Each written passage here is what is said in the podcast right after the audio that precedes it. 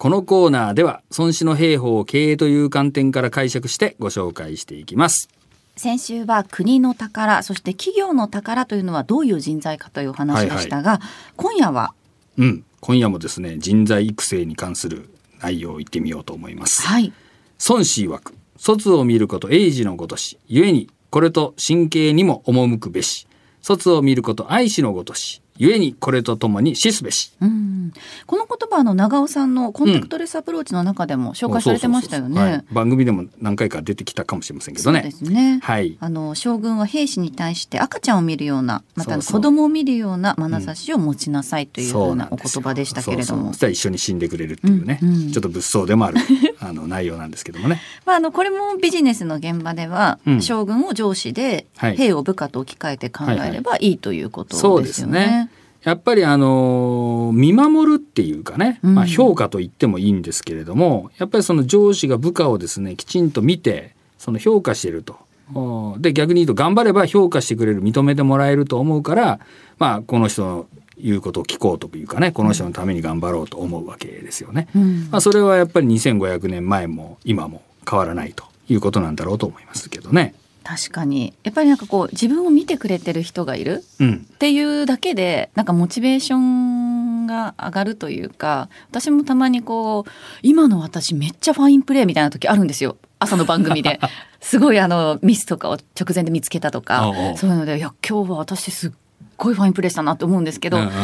誰からも言われないと、うん。あうーんってなりますね。まあね。やっぱりそういうのがあるじゃないですか。はいやっぱりそういうのを見といてくれる人がいると思うと、ええやっぱ頑張れるっていうかね。そうですね。はい。まあ、そういうあの教えであってね、やっぱり企業でも本当あの、特に今リモートとか、うんまあ、そういうのが多くなってるんで、ぱり部下の働きっぷりというかね。まあでも結果だけだけ出せばいいじゃないかと言ってしまえばそうなんだけど、はいやっぱり人間急に結果が出るわけじゃないんで、プロセスがあるわけですよね。ええやっぱりそこをですねやっぱりちゃんと、えー見といてあげるっていうことは非常に重要で、これまあ別にベタベタするその、えー関係性というよりもですね、まあ、別に口出ししなくてもいいし褒めたりしなくてもうん。いいんだけど、やっぱり見といてあげて。で何かあった時に、えーアドバイスでいい。例えば結果が出なかったと。うんうん。いう時にですね「お前ダメじゃないか。何やってんだ」と「お前結果が出ないんじゃないか」っつって言うだけじゃなくて、うん。いやこの結果が出なかったのはお前こういう時こうだっただろうと。こういう時にもこういう動きをしてたじゃないかと。だから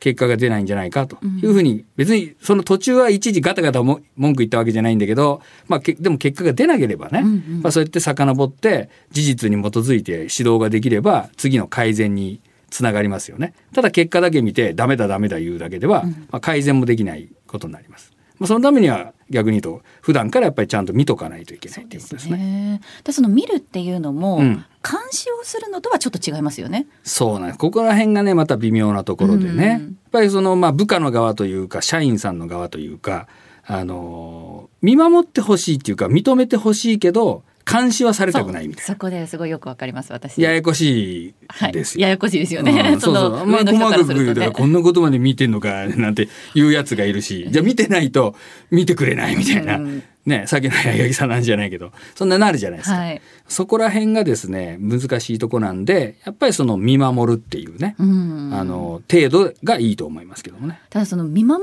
るっていうことにも限度があるというか、そのキャパシティですね、上の人が何人見守ればいいんだみたいなうんうんところがあると思うんですけれども、そういう人がどんどんこう自分の下につく人が多くなってきた時にはうんどういう対応を取ればいいんですかね？まあこれはやっぱりその IT の力をねうん使って IT 日報を活用していただくと。あ。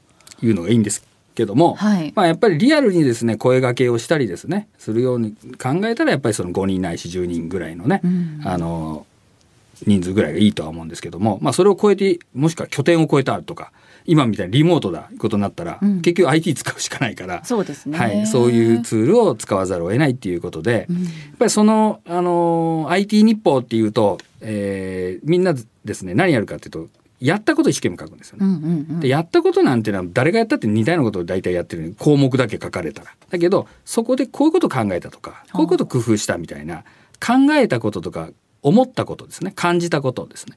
そういうことを書いといてもらうとちゃんとその部下の状況とかが把握しやすくなります。あのそこら辺がなかなかねあの日報とか書いてる会社結構多いんだけど、はい。事実を書くんですよ。何やったかにやったって言って結果どうだったみたいな、うん。でそんなことはそれこそ今時データでもう全部分かってるわけですよ。でじゃなくてそこでお前どう考えてたの？何工夫したの？みたいな。そういうことが本当は書かれて共有されるとまあ、指導もしやすくなるしですね。部下のその頑張り具合も分かりやすいっていうことですね。その後にやっぱり日報を書かなくちゃいけないっていう気持ちがあれば、うん。自分はどういうふうに工夫をしたのかとか、うん。どういうふうな考えをしたのかっていうのも自分でも結構分析しやすくなるかもしれないですね。そうそう。働いてる時が記録にに。残るし、ね。後で振り返った時にも、うんうん。あこの時こういうふうに考えたから今があるんだなとか、うんさっき言ったように結果が出てからやっぱり振り返って何がいけなかったのか知りたいわけですよ次に生かすために。そうですね。だけど結果が悪いということしかわからないんであれば、まあ、次に生かし次頑張りますぐらいしか言えないんで。同じことの繰り返しになりそうですもんそうなね。ねはいなるほど。そっか。日報を書いただけでかつあの満足するのではなくてですね、うんその内容にもやっぱり工夫が必要ということそうでですすね。ね。はい。えー孫子の言葉繰り返しておきます。孫子曰く、卒を見ること英治のごとし、故にこれと真剣にも赴くべし。卒を見ること愛知のごとし、故にこれとともに死すべし。ぜひですね、あの部下の皆さん、社員の皆さんを見守っていただければと思います。